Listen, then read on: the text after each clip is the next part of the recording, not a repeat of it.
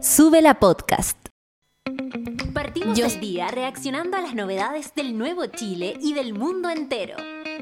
Ponte fuerte como nosotros, que acá comienza Café con Nata, junto a Natalia Valdebenito. 9 con 6 y primer programa del año. Que tengan feliz año, monada. Yo con mi voz plena les saludo, les abrazo, les deseo un año con tranquilidad. Veníamos hablando con Charlie entrando a la pega. Y decíamos hoy, ¿sabéis que lo que más queremos es un año?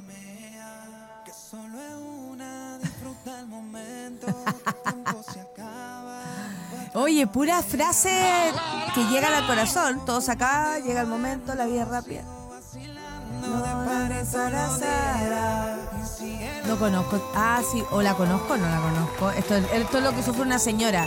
Porque cree conocerla, porque hay tantas canciones que se parecen, pero después cuando la escucháis decís, no la conozco, es nueva.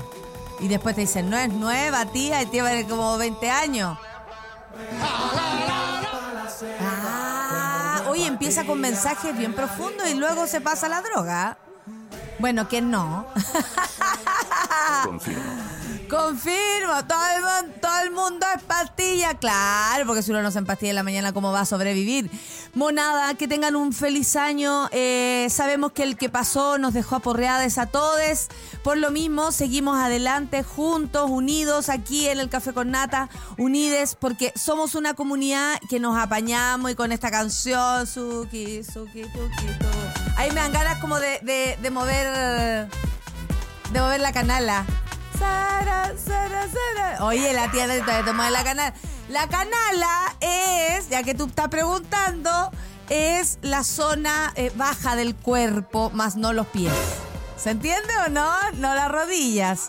Es como la zona media del cuerpo, ¿ah? La que te sostiene. Mira, si aquí se nota que hay talento. Ahí. Saludo a todo el café con nata para que sean felices este año. Hoy tenemos un programa súper intenso. Tenemos solo media hora para comentar entre nosotros, leer los titulares, eh, leer sus tweets, sus saludos de, fin- de, mm, de feliz año. Leí, por supuesto, los que me mandaron eh, y los que se mandaron también en, la comunidad del Café con Nata el fin de y les agradezco que se hayan acordado, por supuesto. El domingo estuvo cumpleaños, el Jao, y así, todas las cosas yo eh, eh, yo me acuerdo de todo eso. Oye, eh, eso, feliz año. Iniciamos, a ver, leyendo a la cara Orellana. Buen día, monita, monitos. Olimpo, no podía faltar el primer café con nata del año. Feliz año igual para ti, Caro. Que sea un, un lindo, un lindo año. También, oye, este es como que estuviese poniendo la música el Mati. Francamente. Para mí, por lo menos, así me suena el Mati, como que e- esa es su cabeza. ¿No encuentran ustedes que el Mati está tranquilo, pero en su cabeza esto ocurre? Pasando.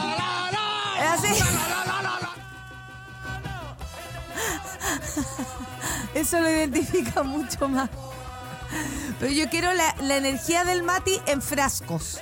Que se repartan eh, de manera gratuita en las ferias, entradas de cualquier lugar. En, Buscando esta lecoba, esta lecoba. Feliz año, querida monada Olimpo. Sube la radio y admira. Muchas gracias. Que este año esté lleno de amor y éxito para todos. Igual para ti, mi querido Marco. Sabri Saavedra nos manda feliz año monada, empezando la última semana. Para salir de vacaciones a poquitos días de mi cumple, más encima la Sabri tiene mucho que celebrar. ¿Cuánta energía monita? Bueno, ¿y qué quieren que les haga? ¿Que venga con la energía que realmente tengo? No podrían. Que tengan todos un excelente 2023. Empiezo el año odiando la reunión a las 9.30 que no me deja escucharte. Odiamos todos esa reunión. Felipe Capdeville, CTM en directo. Qué lindo. ¿Desde dónde? Feliz año para todos. Tranquilo, yo acá en Sapporo, quemando los últimos días de vacaciones. Sapporo, esto es en Japón. Hay una cerveza de nombre Sapporo que me entró la sed ahora. Ya, mira, se me hizo agua la... No, no puede ser. No puede ser la tía Nati como partió este año tan prendida. Tan prendida. Bueno, ¿Sabes qué? Es Sapporo y como que se me vino el sabor. Oh, el primer café con nada. Como baila el saltamonte, bailando sin cesar. Con de... Ay, esa. Fel... bailando sin parar, aquí tienes y te doy todito mi corazón. Me, me concentra esta canción. Bailando sin parar, aquí tienes Necesito como esa concentración de bailar, ¿cachai? Cuando uno cierra los ojos. Hoy no nos despertamos también en todo caso como el ministro Giorgio, ¿eh? Tirando la talla. 9 con 11. Yo lo pasé increíble. Nico, el primer café con nata del año. Feliz año a todos. Yo ya estoy feliz. Qué bueno, mi querida. Nico, un abrazo para ti. Alegrías, buen día, monada, bonito y querido Limpo. Feliz de escuchar el primer programa del año y disfrutar mi primer día oficial de vacaciones. Esta canción entonces es para la Alegrías. Qué bueno que está de vacaciones. Susana Cisterna también está por acá. Buen día, Natita Bonada. Sencillez y tranquilidad, lo que más se puede para este año. Ay, mamita, ¿qué está pasando? Yo encuentro que es lo mismo, tranquilidad. Como dice la Fran, que vuelve, que viene ahora a la tercera media hora, ella dice, mejor estar tranquila que feliz, vieja. Mejor estar tranquila que feliz. Feliz año Monayo, limpo, empezando el año piolita familiar y esperando que sea un año llenito de amor, nos dice la matrona Clau. Salud y muchas cositas buenas para toda la comunidad. Gracias por el apaño. Ahí está para usted. Está la escoba, está la escoba. Vamos a los titulares, porque en este país, claro que está la escoba. Claro que sí. 9 con 12. ¿Y por qué? Nos pusimos serios. Cancillería brasileña concedió el beneplácito a Sebastián de Polo como embajador de Chile ante Brasil. Ustedes sabían que hasta el minuto no se podía posesionar la embajada de Brasil de, Chile en Brasil debido al, al expresidente que salió huyendo. Nunca pensé que iba a dar esta noticia en el Café con Nata. Huyó Bolsonaro, así, tal cual, arrancó. Así es la derecha extrema. Peligrosa, pero también cobarde. Bueno, pero esta es, otra, esta es otra información. A través de un comunicado, el Ministerio de Relaciones Exteriores del gigante sudamericano confirmó la noticia. El exsecretario general de Revolución Democrática no recibió, eh, no recibió el agreement del gobierno de Jair Bolsonaro y luego del cambio de mando se aceptó su nombramiento. ¡Qué heavy! Brasil diciéndole que no a, a, a Chile solamente por no tener un gobierno fascista. Digámoslo. Eso es lo que le molestaba. Y Bolsonaro huyó. Así son los cobardes, chiques. Así son. Vamos con otro titular. Comisión Chilena de Derechos Humanos denuncia ante la ONU que Acuerdo por Chile vulnera los derechos humanos. Necesito leer esto. Por medio de una masiva eh, misiva dirigida eh, a Volker Turk, alto comisionado de Naciones Unidas por los Derechos Humanos, la Comisión Chilena de Derechos Humanos, un saludo a don Carlos, denunció que el dominado Acuerdo por Chile, que busca continuar con el proceso constituyente, vulnera gravemente los derechos humanos. En específico, la entidad acusó que se vulnera los artículos 1 y 25 del Pacto Internacional de Derechos Civiles y Políticos, que consagran el derecho de libre determinación.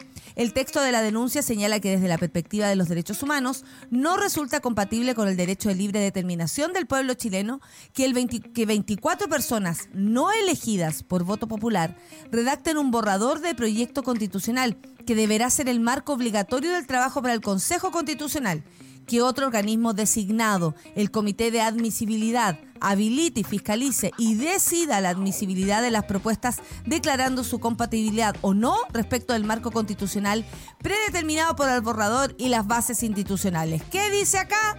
Que todo lo que está en este acuerdo eh, está absolutamente arbitrario porque no puede ser que 24 personas no elegidas por el voto popular redacten un borrador de proyecto constitucional que más encima pone el marco a lo que va a ser el marco obligatorio del trabajo para el Consejo Constitucional, si vamos entendiendo, que es otro organismo más encima también designado, el Comité de Admisibilidad.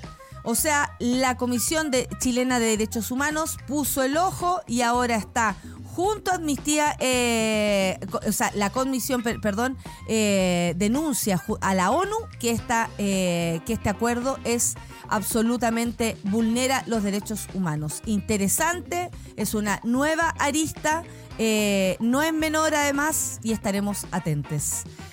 Presidente Boric, tengo la plena convicción de la inocencia de Jorge Mateluna. El mandatario afirmó tener la profunda convicción de que el juicio de Jorge Mateluna hubo irregularidades e invitó a la oposición a que las peleas chicas las dejemos no para las cosas relevantes para la ciudadanía.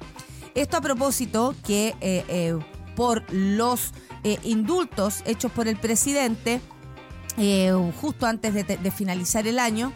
Eh, muchos diputados, bueno, ustedes saben, buscan cualquier excusa, dicen querer restarse de la comisión o de toda esta negociación, acuerdos y todo lo que hay que lograr para este acuerdo, o sea, para este plan de seguridad.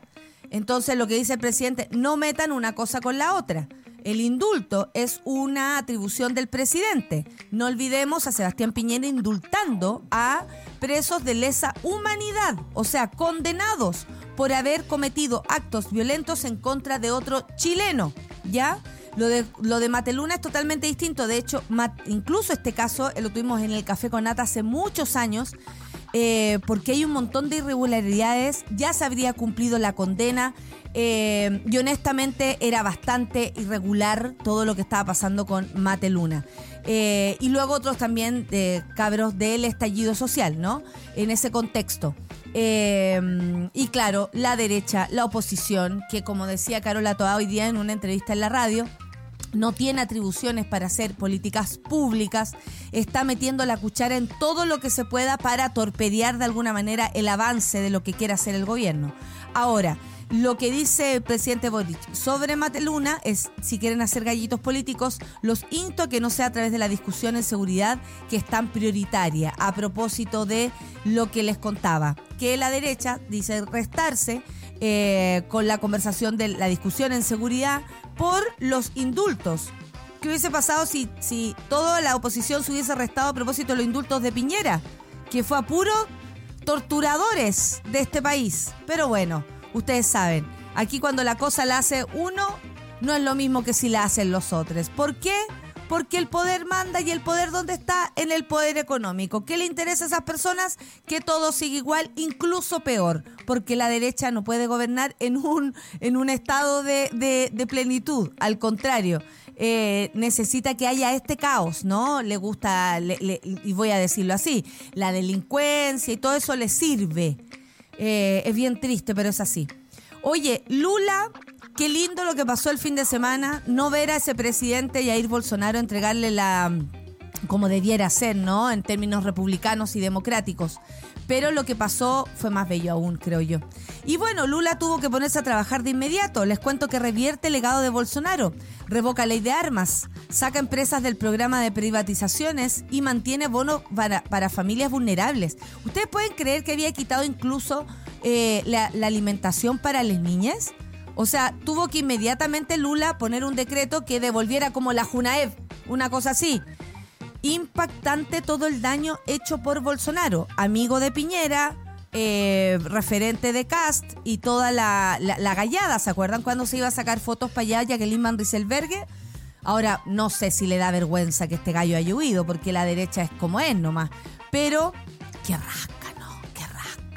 Poco después de haber asumido como presidente de Brasil, Lula Ignacio Lula da Silva, Luis Ignacio Lula da Silva, no perdió tiempo y tomó las primeras medidas para revertir decretos llevados adelante durante el gobierno de Jair Bolsonaro. Las iniciativas van de revocar las privatizaciones de empresa, la ley de armas hasta dar pie atrás a una medida anterior de administración que fomentaba la minería ilegal. Una de las primeras iniciativas fue ordenar a los ministros que presenten propuestas. ¿Cacharon la diferencia los ministros? Entra la hermana de eh, Mariel Franco quien, quien fue asesinada en el gobierno de Jair Bolsonaro. Su hermana entra al gabinete, una de las mujeres más emblemáticas en la lucha contra el medio ambiente, después de no tener nada y destruir la Amazonía, ahí está una mujer que de verdad ha dado la lucha internacionalmente a causa de la, lucha ambiental. Em, han habido muchos cambios en solo estos días en Brasil. Una de las primeras iniciativas, como decía, fue ordenar a los ministros que presenten propuestas para sacar a ocho empresas estatales del programa de privatización. Se trata principalmente de Petrobras y Correos, que ya se encontraban en el proceso de privatización y bajo análisis de miembros del Tribunal de Cuentas de la Unión. Lula firmó además la medida previsional que mantiene el pago mensual de 600 reales, 112 mil, no, 112 dólares para las familias vulnerables inscritas en el programa anual Auxilio Brasil que ahora se llamará Bolsa de Familia.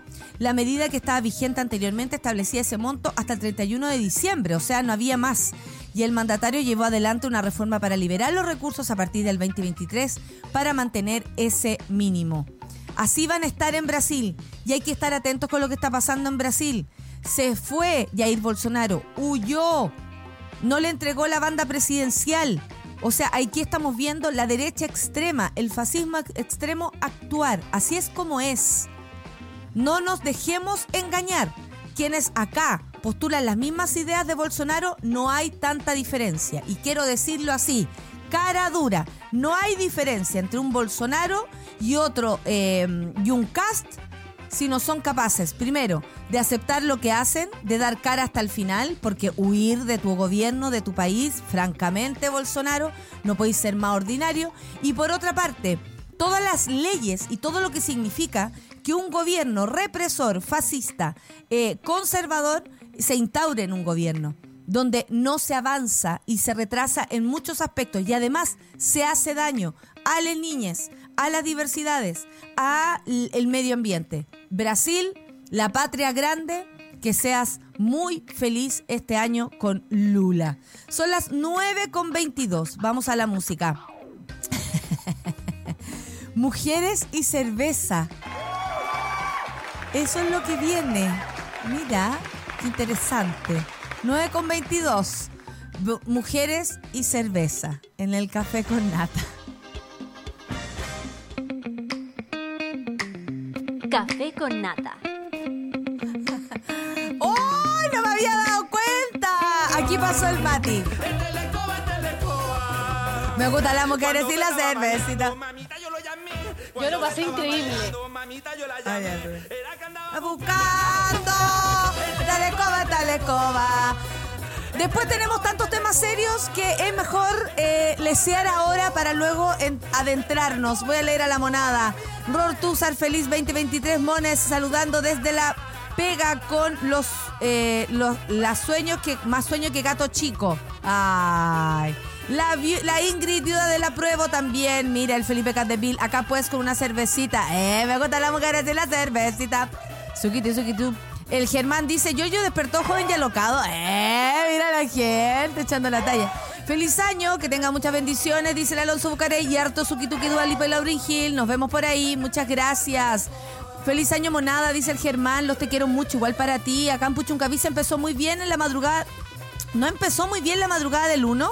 Empezó una pelea de cuicos en la disco Kila que terminó con una persona fallecida por atropellamiento. No, pero ¿cómo? Qué pena, qué pena, qué, pena, qué, mal inicio de año. Que termine luego este año. Que termine. Basta. Se acabó la wea. que no se pueda ni empezar el año, oye. Por favor. ¿Cómo baila el Bote? Suki, tuki, tuki, tu. Ah, que baila Santa. Bolsonaro salió corriendo a Estados Unidos porque le anularon la ley que daba secreto bancario por 100 años. Lo que quería. Bueno, mírenla. ¿Qué más le podemos pedir a la clase política? Dice Luis Pinto. A la razón, mi querido feliz año. Igual para ti, Andy San Juan, feliz año. Las mejores vibras. Igual para ti, querida. Eh, la, matrona navideña reconozco que lograron que me levantara de la silla y meneara la canala. ¡Eso! A menear la canala en el escritorio. Es que no se puede de otra manera hoy, hay que resistir. Felicitaciones. Eh, le dicen a, a, Valerión, no sé qué pasó. Este Américo era bueno. No, si el de ahora también. Trabaja como loco, Américo. Medio facho se puso, pero bueno, nadie es perfecto. ¿Y quién no en este país, chiques? Ah, ¿quién no? Buen día, lindos monos, que tengan un excelente inicio del 2023, dice el zurdo. No me extraña lo del Bolsonaro. Arrancó igual que la cara en rojo. Como dice la mona, el fascismo tiene los mismos patrones de conducta aquí y en la quebrada de la G. Claro que sí, pues. Imagínate, cermesa, dice Lale. Quiero tomar cermesa. ¿Qué onda la canción de Café con Nata? Me quiero puro parar a bailar. Me gusta estar así. Me gusta las mujeres y la cervecita. Dice la Sabri. Oye, pero no es muy temprano para andar incentivando los vicios de, la noche. Estoy full ciclo danza. Diego, también te mandamos feliz año saliendo de la prueba intermedia, examen de la mitad de formación. Me fue, es que la raja. En verdad estoy muy contento porque estaba bastante nervioso y eso me gusta. Excelente. Esas son las noticias. Que siga el año 23. Que siga el año 2023. Sí, pese a todo, quedé como la reina que soy. Usted es una reina, querida. Un abrazo para ti. ¿Acaso está el DJ, el de DJ, el viejo del saco? Preguntan acá. Miren, la gente. Vamos a otra canción porque luego tenemos algo bastante más serio. Me saco el, el atuendo de fin de año. No, ustedes saben que yo no discrimino nada. Se acabó. Eh, vamos a sacar los globos. Mati, esto no es contra ti. Esto es solamente en, fa- en- favor de la, eh, vamos a decirlo así, de la actualidad. Después de la música, vamos a escuchar, vamos a tener acá a Vinca Jackson, a propósito de lo que pasó con esta tesis relacionada con la pedofilia. Pero también este es un tema que habíamos dejado en, al- en, en- en- en alto, ¿no? Como en nuestra lista de temas para tratar este año. Porque de esto hay que hablar, porque como dijo Vinca, que sea una puerta para resolver tantas cosas respecto a esto. Vamos a escuchar un temazo, Modest Moose, con Float On. Eh, dice, por medio de este temazo recordaremos a Jeremias Green, baterista de Modest Moose, quien falleció hace algunos días para Año Nuevo. Qué triste, pero con música se recuerda, porque usted, querida, es eh, trascendente. Usted trascendió a través de su música. Vamos a escuchar musiquita y luego volvemos con Vika Jackson aquí para ponerlos serios, para ponernos serios esta mañana de Café con Nata en Suela Radio. Café con nata. Con ese temazo y guardándonos, haciendo el mismo gesto que hizo el personaje del, del video, guardándonos en- en el corazón, ¿cierto? Esta canción en el corazón. Porque no se va quien ha creado música sobre todo. Eh, oye, eh, son las 9.34, como les decía, estoy acá eh, con Vinca. Vinca, ¿estás por ahí? Vinca, feliz año. ¡Feliz año! ¡Feliz año para todos! Estás en Sí. Chile, estás en Chile, te veo desabrigada, estás en Chile. Sí, lle- llegué, llegué hace poquitos días em, batallando la tormenta ártica. Me pospusieron el vuelo varias veces, eh, pero lo logré, lo logré. Sí, sí, vi tu historia y me alegro que estén bien, sanos y salvos, lo más importante, lo más importante. Lo Ahora vienes a la tormenta de calor, porque francamente aquí es... Sí. Sí, está irrespirable. Pero bueno, de una tormenta a otra, porque Vinca no sabe de otras cosas que no sea de tormentas. Eh, vamos a hablar de otra tormenta y bastante preocupante. La semana pasada se viralizaron dos tesis sobre pedofilia, publicadas en el repositorio de la Universidad de Chile para optar a grados académicos. Los títulos son Pedófilos e infantes, pliegues y repliegues del deseo, y la otra se titula El deseo negado del pedagogo. Dos puntos, ser pedófilo.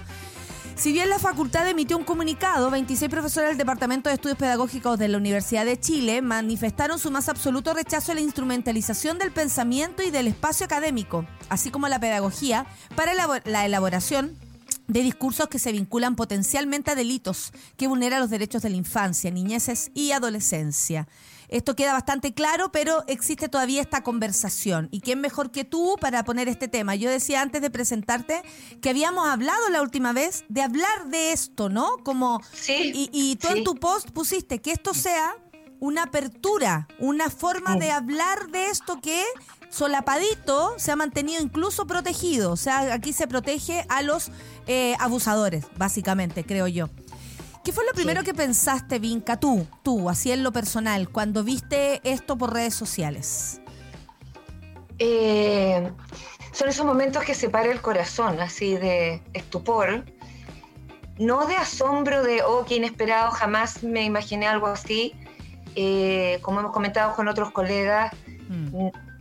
ha, ha habido una circulación de, posiciones, de ideas que las hemos ido viendo en distintos países, en Chile también, al momento de enfrentar legislaciones, inclusive, donde tú sientes que hay como una suerte de laxitud eh, bajo la excusa de, a ver, las preferencias, la identidad pedófila, el child love, eh, posturas que dicen que el incesto eh, no, ser- no sería tan violatorio en tanto no, se consumaran actos sexuales.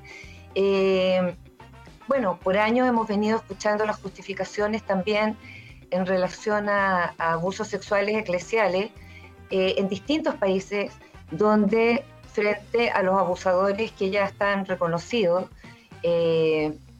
La misma iglesia dice, habla de la tentación a la que sucumbieron eh, para cometer el pecado o la falta, incluso menos que pecado.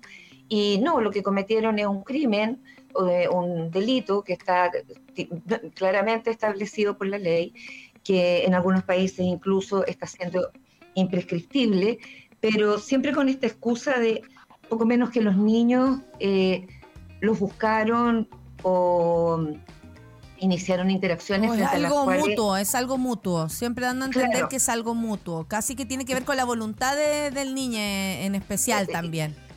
Como si mm. pudieran tener algún tipo de consentimiento. Uno ha mm. escuchado toda clase de cosas, desde nos encontramos en otra vida, eh, el amor no ve yo estoy de acuerdo que el amor no ve color, no ve diferencias, no ve un montón de cosas, pero debería haber edades cuando estás hablando de menores de edad y cuando está ya establecido que además el desarrollo lleva 25 años. Nosotros por ley definimos que los 18 años es la mayoría de edad y es como un corte que comparten varios países, pero todavía inclusive ahí quedan 7 años de desarrollo.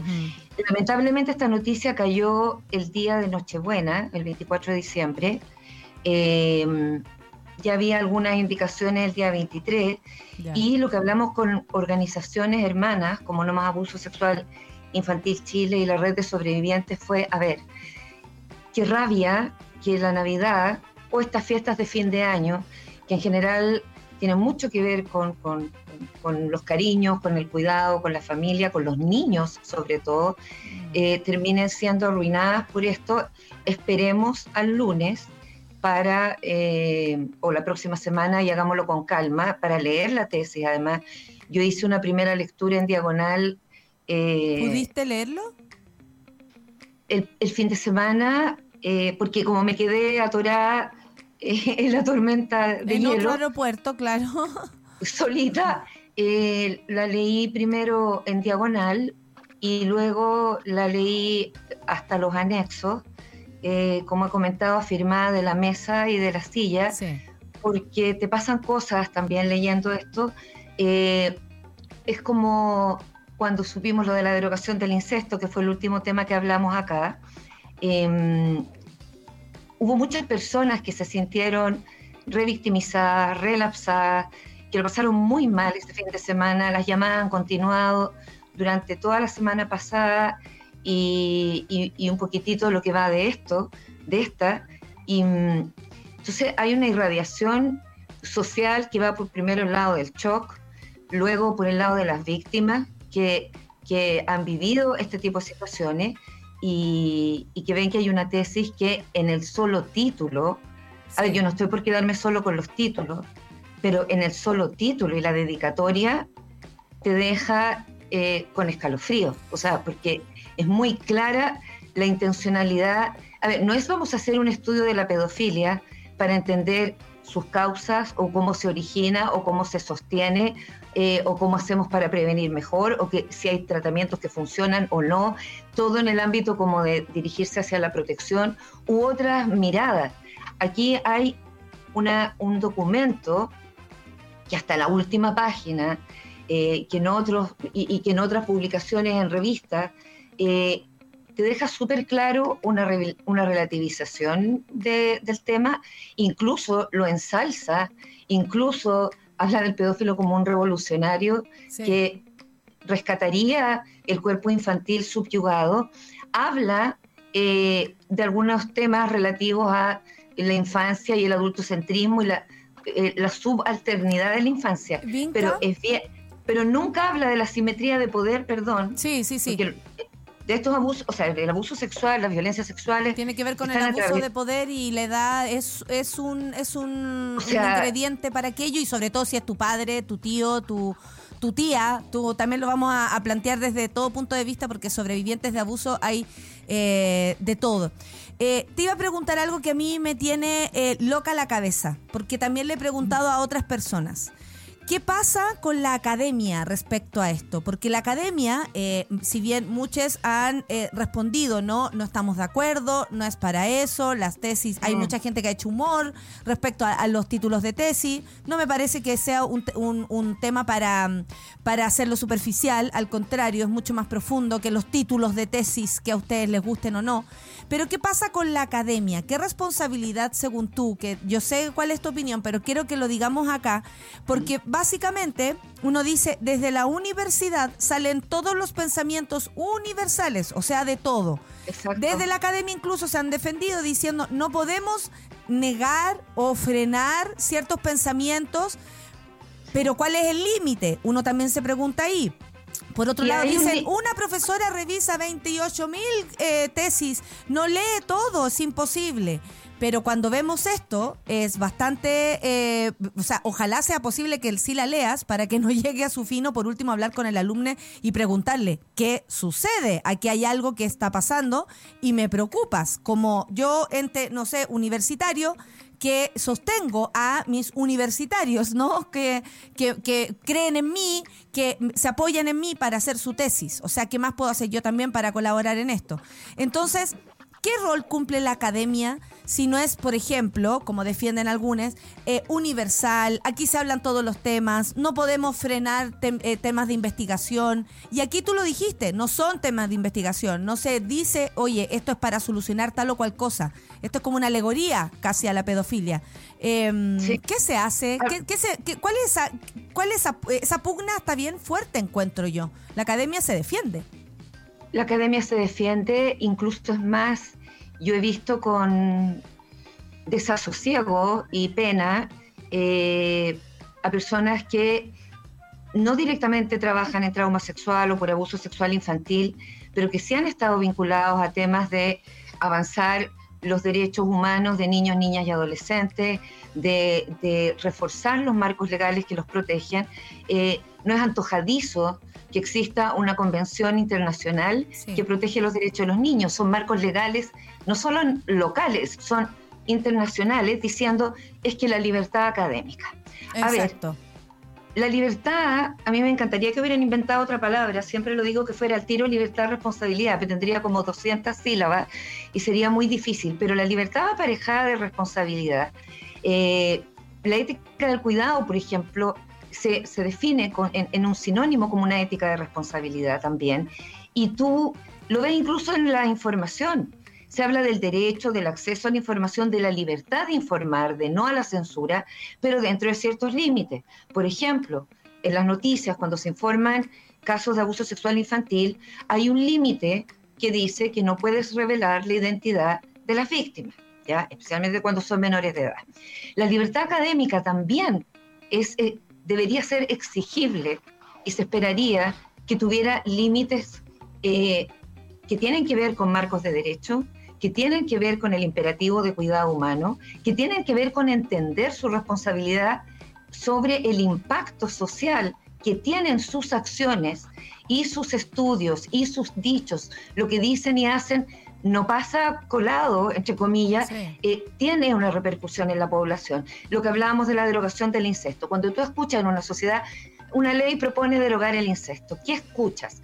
Cuando ves una tesis que dice pedófilos infantes, pliegue y repliegues del deseo, ¿qué escuchan los otros? ¿Cómo nadie se preguntó eso? Y aquí hay varios niveles de responsabilidad que yo creo, a ver, yo veo dos cosas. Veo por una parte que hay un autoexamen desgarrador que hay que hacer en relación a responsabilidades de varios niveles, individuales, ya, sí, de, obvio. de los dos de los docentes, institucionales de esta universidad en particular, que me da una pena enorme porque es mi alma mater, y de todas las universidades en general, una responsabilidad que tiene que ver con la autoridad máxima de educación en Chile también, y una responsabilidad que tiene que ver como, eh, como sociedad en la respuesta que damos frente a esto. Yo les agradezco a ustedes que hayamos esperado una semana para hablar Sí. con calma y no en el tráfago de la semana pasada. Mucha gente estaba en shock, mucha gente furiosa, muchas víctimas relapsadas. eh, incluso uno escuchó excusas como, eh, es que hay una campaña eh, como llena de encono de ciertos sectores políticos de la derecha de buscar la quinta y décima pata al gato a la Universidad de Chile por tal y tales motivos, yo, como le comenté a una colega, le dije, mira, podría haber sido el peor personaje o podría haber sido la reencarnación de mis abuelos que yo los adoraba. Quien quiera que haya puesto esto sobre la mesa no es responsable de lo que puso sobre la mesa.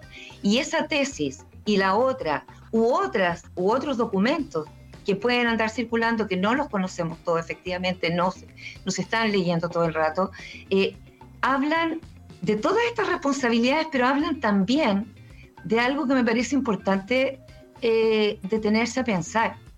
Eh, cuando se hace una tesis, tú lo discutes con tu profesor guía.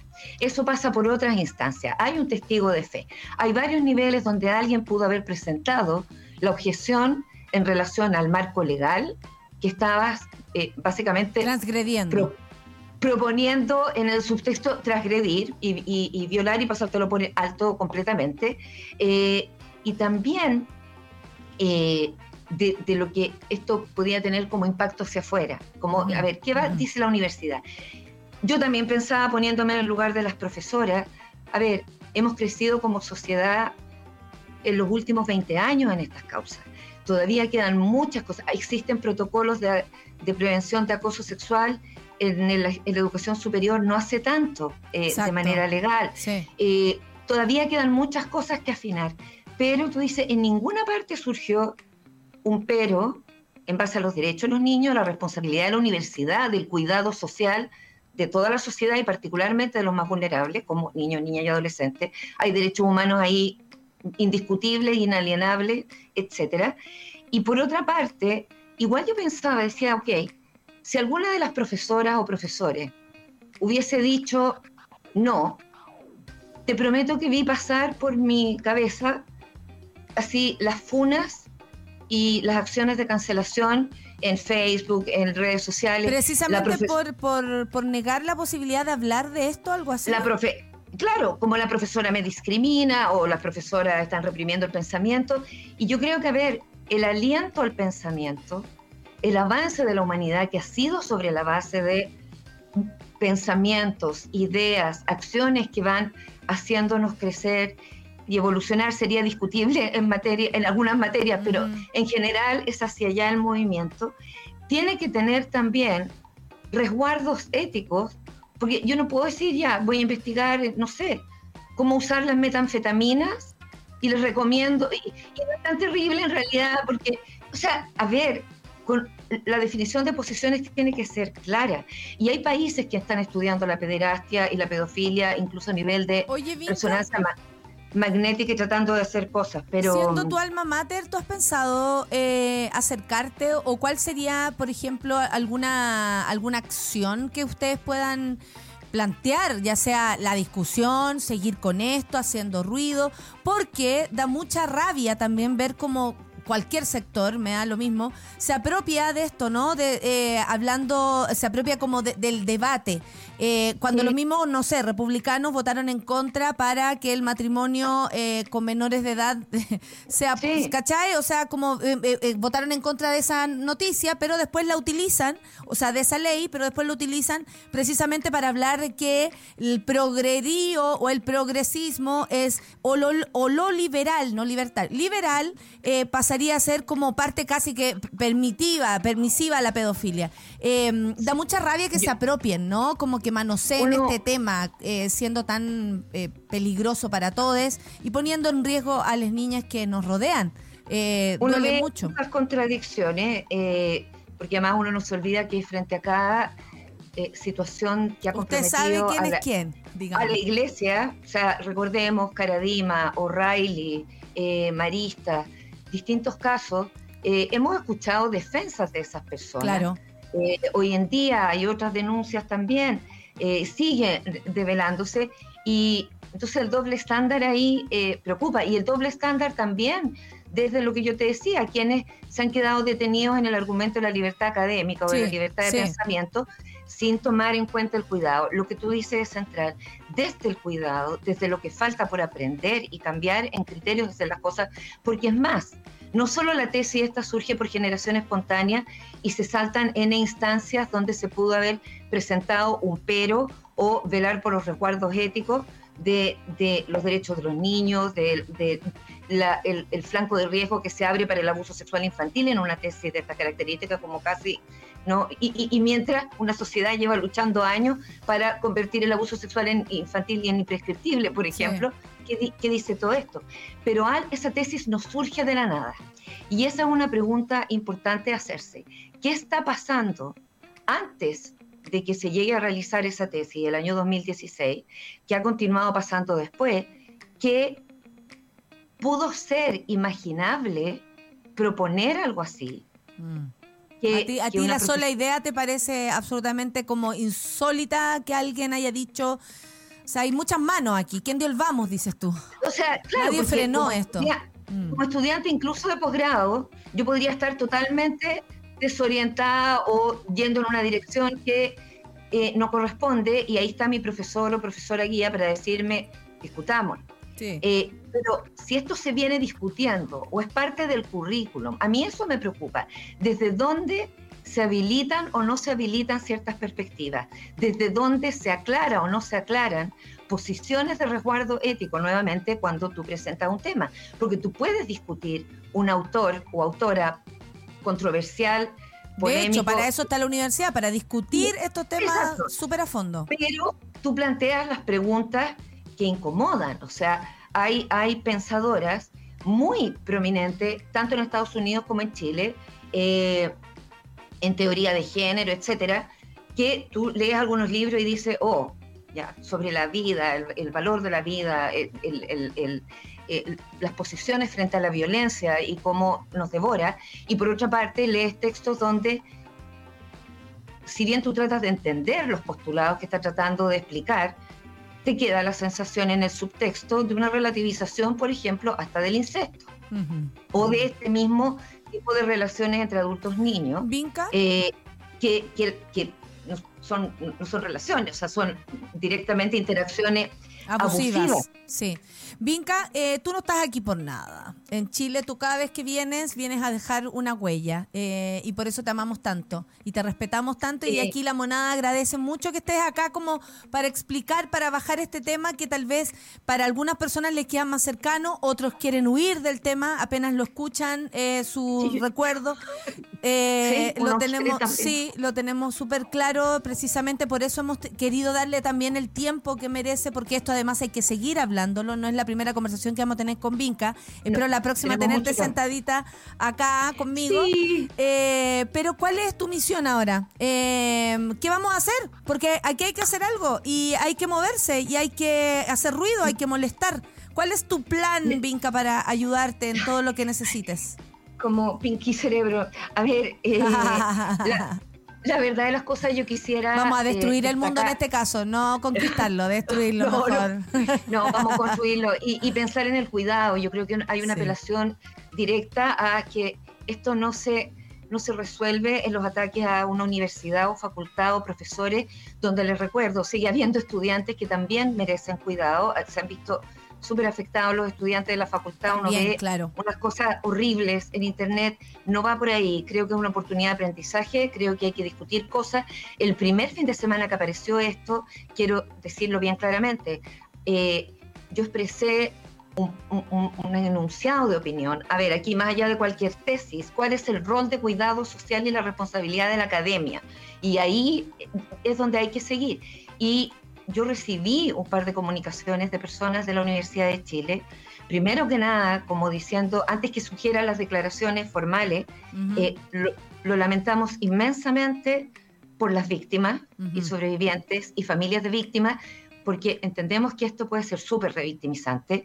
Dos, claramente hay cuestiones en las que vamos a tener que hacer una revisión profunda, etcétera, y a ver, parte de, venir para acá tiene que ver también con que derecho al tiempo, que es no solo era el derecho al tiempo del trauma para la ley de imprescriptibilidad de abuso sexual infantil, sino el derecho al tiempo de una serie de procesos que tienen que ver con la niñez y que se entienda que son niños y niñas de una buena vez y que no se trata de tener una parada Mm. paternalista o sobreprotectora No, no, no. O, o, o, o que quiera como No, eh, es solamente recordar cómo nos sentíamos de desmantelar la autonomía de los de niños. eh, niñas, ni cómo nos sentíamos todos, cómo es la, la, la- la, mm, el desamparo que de pronto se siente solamente siendo un niño que se suelta de la mano de su padre. Imagínense eso a gran escala y con incluso esos mismos adultos como tus depredadores.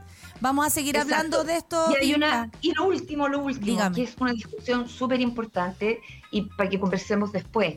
Eh, a ver, yo creo que hay una serie de discusiones sobre la pedofilia. Eh, ¿Qué es una parafilia? parafilia? Se, se define como un trastorno eh, sexual donde eh, las personas sienten, los adultos, atracción sexual por niños y niñas que en muchos casos las viven desde la fantasía, la culpa, la represión. Es más, hay un pedófilo y pederasta que está con cadena perpetua en Estados Unidos que escribió un libro donde él incluso no solo aboga por la castración química, aboga por la castración total, física, porque dice, si la gente tiene cáncer y le extirpan un tumor, ¿por qué a nosotros se nos niega ese derecho? Pero por otra parte, tienes todo un, un- un- una vertiente de pedófilos o child lovers, ¿ya? Que sí llegan a cometer abusos, Sí. que sí llegan a cometer delitos de pederastia, o sea, es como de, de la pedofilia a la pederastia, eh, y que, es más, realizan lobby, defienden sus posturas. Está el Partido de los Niños en Holanda, hay una serie de websites Esta es una o mafia, sea, eh, esta es una mafia muy, eh, además, eh, si se abriera la olla aquí, bien lo sabemos, porque cuando se abrió aparecieron nombres poderosos, apareció el dinero, apareció la política, y se apareció... cerró, y se cerró muy prontamente, pagaron costos enormes. Gente Sí. como la, la diputada Pía Guzmán, que siempre hay que estar agradecida a todo lo que trató de hacer en el caso Espinia. Y, y uno se pregunta toda la demora en casos de abuso y uno sabe por activistas de otros países las amenazas que tú recibes por estar como empujando los límites en explotación sexual, en tráfico de niños, etcétera. Yo creo que acá, pasado este estupor, lo que hay que ver es usar las herramientas institucionales también, escribir a las universidades, preguntar, eh, averiguar y los profesionales, y eso es parte del viaje, por eso ya lo último, eh, Derecho al Tiempo, que ha existido como, como una organización de la sociedad civil, que hemos trabajado mucho, muchos años, eh, va a existir institucionalmente, como que llegó la el momento de Llegó la madurez de la madurez institucional eh, aterrador, pero, pero muy esperanzador también. Y, mm, y existen también otras fundaciones que yo creo que tenemos que ponernos a disposición, ciudadanos, personas, todos, en tratar de que esto no pase más, en que eh, no tengamos que estar exponiéndonos a estas relativizaciones sobre eh, la pedofilia o los delitos de pederastia o el propio abuso sexual infantil y las violaciones a niños, niñas y adolescentes, porque de repente mucha gente te dice, bueno, pero a lo mejor si no se creara tanto eh, escándalo, sería mucho menos traumático. Ah, sí, claro, sí, a ver, seguro. no tiene que ver Sí. solo con el relato. No, no, no, y puede incidir mucho el relato en la reparación, pero la transgresión está, Sí. la violación está, el cuerpo la vivió y lo sabe. Y eso no se puede negar. Entonces, el llamado es gracias Nata por Gracias habernos a ti, dado más calma para hablar Sí. y volverlo a hablar y, Y vamos a volver hablando. a hablar, y vamos a volver a hablar porque hay que seguir dudas. entendiendo, despejar dudas, y hay mucho, y Mm. sabes qué, acompañando, acompañando a quienes esto los revictimiza, eh, no les permite Sí. entender ni siquiera la proyección de futuro como vida, digamos, cuando uno tiene una pena, un trauma, para ahí, se detiene todo ahí, y esto vuelve Exacto. a revivir aquel momento, y por ese respeto que tenemos a, a- a- a las personas que han sufrido abuso desde, desde la niñez en adelante, es que vamos a seguir acá con tu ayuda, Vinca, que siempre es tan necesaria. Te mando un abrazo, que sea un buen Sí. año. Linda, y gracias. eh, aquí está el café con nata, siempre para ti. Un abrazo. Seguimos muy bien. con esto. Las adoro. Chao. Gracias. Gracias, Nata. Gracias, Claudia. Nos pasamos en la hora, pero nos vamos di- directo a la pausa porque ya viene Fran Torres aquí en el Café con Nata de Sube la Radio. Una pausa y ya regresamos en Café con Nata.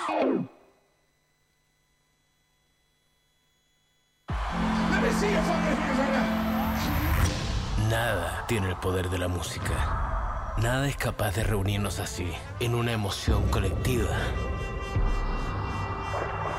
La música nos eleva, nos conecta y se hace gigante cuando la celebramos unidos. Esto es Lola. Esto es lo que pasa cuando la música nos une. Lola Palusa Chile 2023. La música nos une.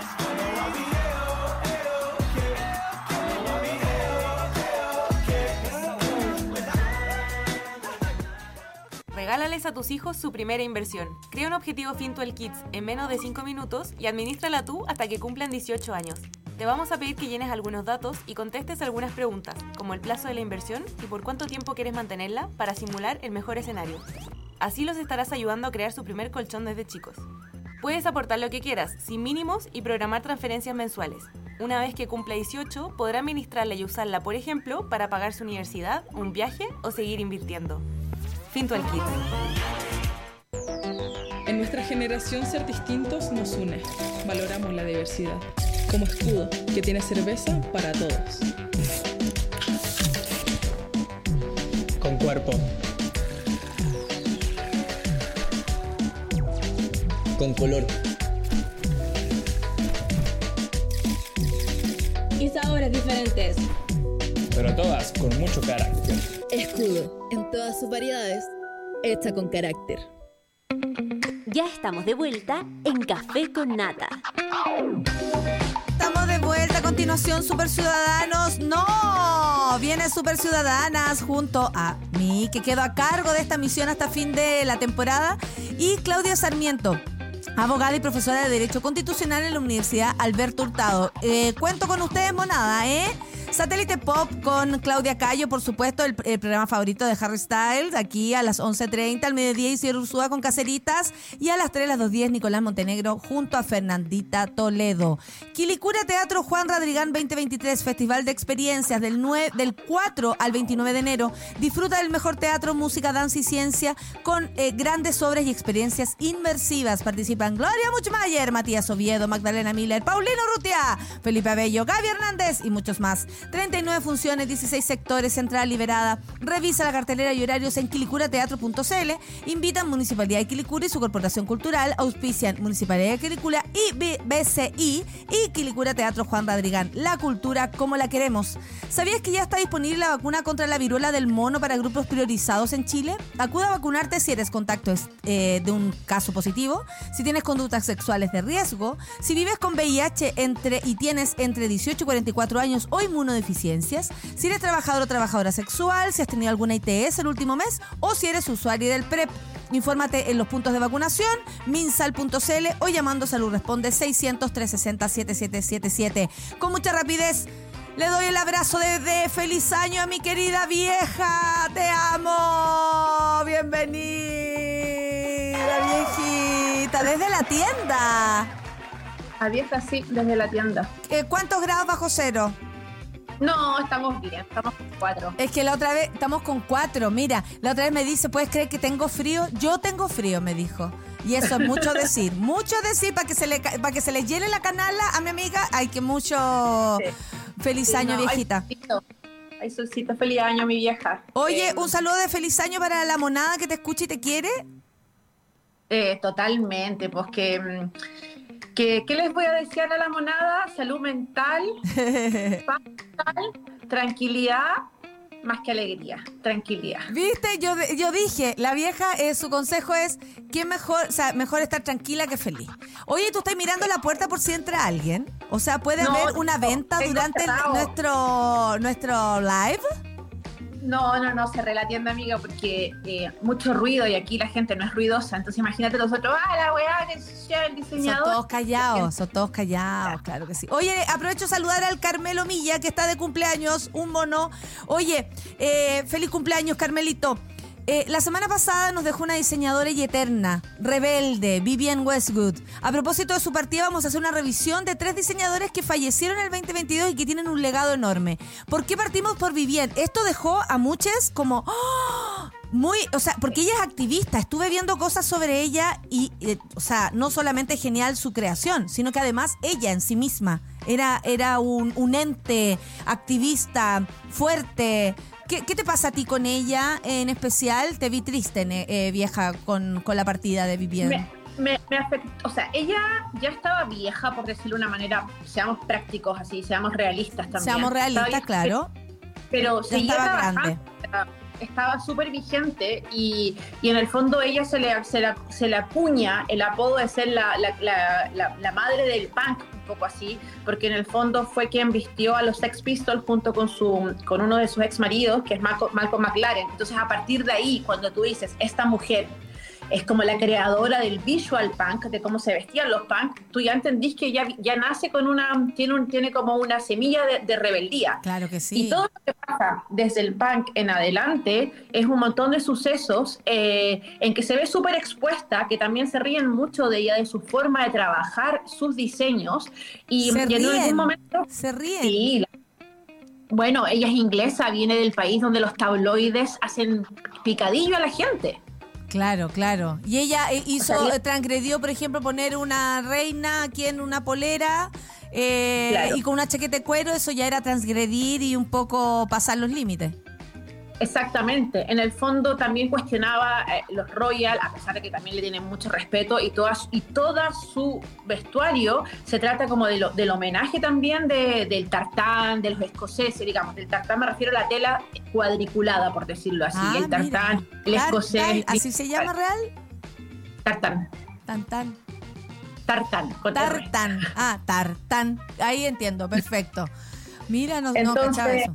y, y también como ella era una mujer que le encantaban muchas épocas, no solamente como las victorianas o las, las reinas. Entonces, ella eh, pa- eh, llevó muchos años trabajando y tuvo muchas crisis financieras también. Tuvo tiendas que abrió, que cerró, que tuvo que acomodar. ¿Tú sabes tuvo de eso? ¿Tú sabes de eso?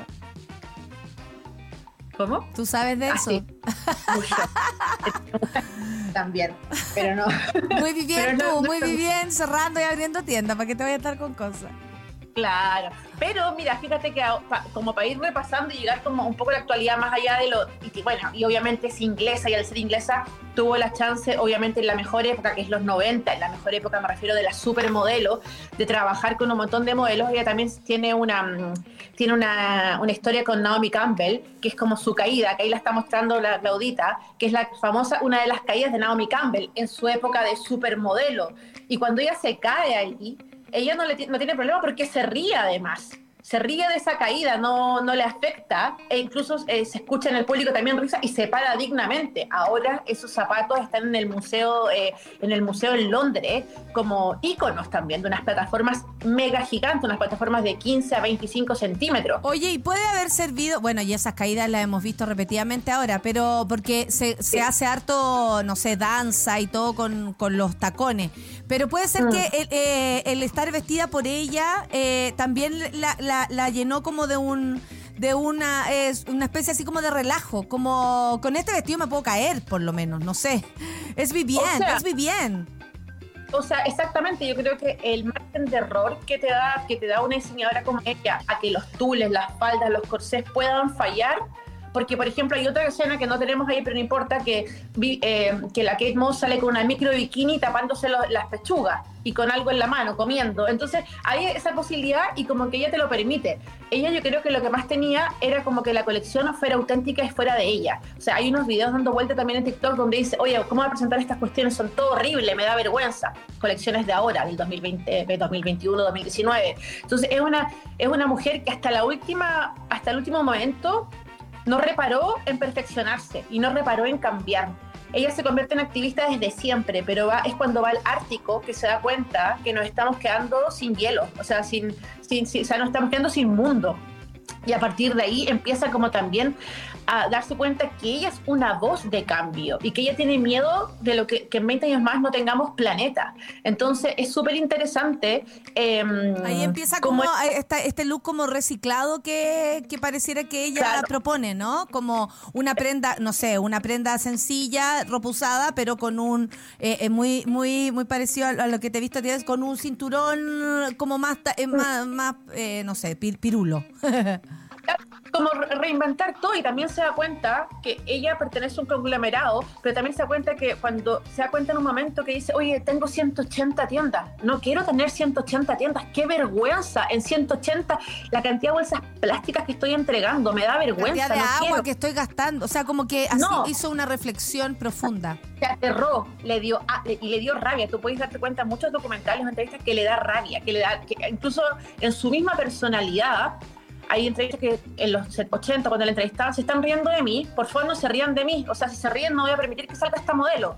Y los ingleses, así como. Oye, "No, ¿hay no". algún libro respecto a ella para leer, por ejemplo, a quienes les interesa? Veo a harta monada aquí, muy atenta respecto al tema, sobre todo a Vivienne.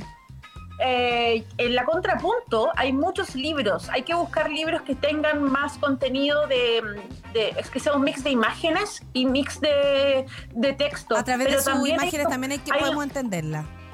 hay documentales, está Westwood, que creo que está en Netflix, Westwood, y hay muchas entrevistas. Escucharla hablar es muchísimo más interesante que, o sea, que no que leer, un, que leer un libro, lean el libro, pero en el fondo en el libro está lo- el- el- la evolución de Vivian. Yo Oye. tengo una experiencia súper chiquitita ¿Sí? que fue ¿La ahora.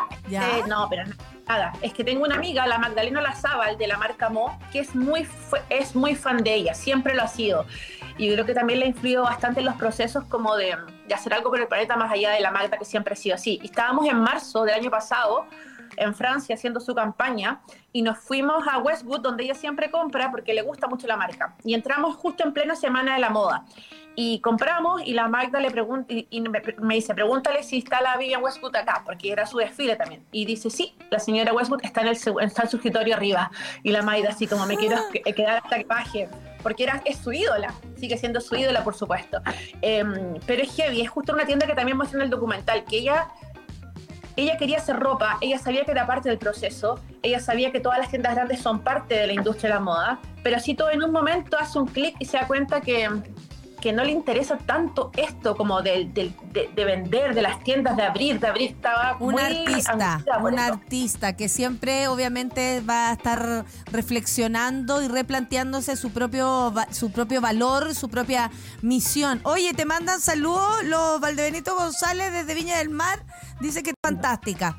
Eh, Carlos, Oh, Carlos Valdebenito te saluda, eh, gente que está de cumpleaños estos días. Eh, Valdebenito estuvo el 26, tú estás ahora el 6. Atención, Fran Atención, Torres, el. Día de Reyes. Fran Torres, cumpleaños el Día de Reyes. Oye, Issei Mi- Miyake, diseñador de moda japonés, especialista en combinar magistralmente diseño y tecnología en la exploración conceptual indicativa de lo natural, tanto en sus colecciones como en sus diseños. Who is? Mira, Semilla, que también lo vi este marzo con la Maya, tuvimos la oportunidad de, de verlo en su última colección, fuimos a su RICI, a su showroom. ¿Qué pasa Ay, con él? Él es la un Fran. japonés ¡Ay, me encanta! Yo había visto esto. Claro. Es un diseñador japonés que es súper claro dónde nace primero. Nace en Hiroshima. Cuando él tenía Claro. siete años, los estadounidenses lanzan la bomba de Hiroshima a Nagasaki, 1945. Entonces, a partir de ahí, yo creo que la construcción de diseñador tiene un tiene la sensibilidad y la percepción de cómo se trabaja o cómo él pretende ser un, un diseñador es radical. Él después se va, eh, de- de- de- estudia en Japón y se va a París. Cuando está en París, vive también Mayo 68. Mayo 68 es una- un momento importante en Francia donde está la revolución y las protestas de los estudiantes y los trabajadores. Entonces, un tipo que trabaja el plisado, ese es su gran co- conocimiento y trabaja las telas desde la tradición japonesa y cuando se habla del orgánico, lo natural, como él trabaja la tela plegando y creando lo que se ve un movimiento. Como un él trabaja origami. el movimiento de las telas como un origami también. Ahí está un bolso que, que estamos mostrando ahí, que es el Clásico. baobab. Sí, lo he visto. Que es un sí. clásico súper imitado, súper imitado, y que trabaja como el tangram también, una forma de, de, de- de juguetes japoneses. Em, como él, desde, desde el 80, es consciente del impacto ambiental del plástico. Entonces, como él con pretende hacer ropa que dure para toda la vida. Yo tengo unos pantalones que tienen 15 años y siguen impecables, que son plisados, que, que en el fondo yo creo que esa es la gracia de la ropa hoy día. Debería ser que uno cuando compre, compre para que le vaya a durar por lo menos 10 años o que dure siempre. Obvio, no sabrá una que tiene ropa del año del de, de la cocoa, diría mi abuela. Oye, eso, eso ese el, el lamparita no la había visto, digamos. por La decirlo de más jugada. Sí, Son cosas más experimentales, pero al lado tenía la Grace Jones ahí, icónica como siempre, Icónica. eterna, Como una con ese tipo mariposa. de uso, como una mariposa. Y después ponte tú en la otra slide que tiene la que tenemos está obviamente como se re- como muchas cosas la Isa Milla- Isa- esa, la Kim Kardashian, de nuevo la, la Grace Jones y la, y la mamá Meryl Streep, como también con todos estos plisados. Si uno se fija un poquito más con detalle, son plisados que cuando tú caminas haciendo un movimiento muy bonito, eh, van contigo. Tiene que ver con la concepción, dice Miyaki, de avanzar, de que te muevas. Tiene que ver con eso también. ¡Qué lindo lo que acabamos de aprender! Oye, y Thierry, eh, no sé cómo se pronuncia la Mugler, eh, fue diseñador francés, fundador de la marca que lleva su No, nombre. pero no pasís para allá, no pasís para allá. Ah, ya, quiero, ok. quiero cerrar con, con una imagen muy ¿Cuál, la de especial los peinados que vi atrás? Ah, ya. eh, todos los Beatles negros que ¿Qué hace, usó qué hace ahí mi, mi, mi, guachito Robin, Robin Williams? No, Robin Williams, amiga, podríamos hacer un capítulo completo de lo trendsetter y hay- icónico en la moda. Ay, pero por favor, hagámoslo. Imagínate, comedia y moda, por favor. Te morí. Dice, ya. Eh, todos los Beatles, de todos los cuellos tortuga negros que usó toda su vida, eh, cuando empezó a tener plata, Steve Jobs, eran Issey Miyake. Y puse como para finalizar con Issey Miyake un look eh, de la chaqueta militar que tiene Robbie Williams en, en esta, en, esta, en esta foto. ¿Ya? Porque Robbie Williams es, era súper fashionista. Te morí lo fashionista que era. Era un conocedor, pero Ay, acérrimo vamos. de moda. Oh, Heavy, ¿por qué te heavy, fuiste, mi amor? Sigamos entonces con Thierry Mugler, fue diseñador francés, funda Oye, esos peinados. Eh, fundador de la marca que lleva su nombre, fue reconocido por ser el estilista y diseñador de grandes estrellas de la música y la moda, entre ellos Beyoncé y Lady Gaga. Who is también. Eh, ah, Ya, vamos a, qué vamos a hacer un disclaimer. Vamos a hacer un disclaimer. Primero, eh, lo que estamos viendo mientras conversamos es el video Too Funky de George Michael. En la época en que George Michael estaba escondido de la prensa porque no quería que nadie lo, lo- lo mirara y lo pescara porque tuvo un problema con un sello discográfico. ¿Quién es Terry Mugler? Terry Mugler es el rey Midas de la cintura chiquitita, de crear chaquetas, de crear vestidos, de crear corset, que la cintura quedara minimizada al máximo.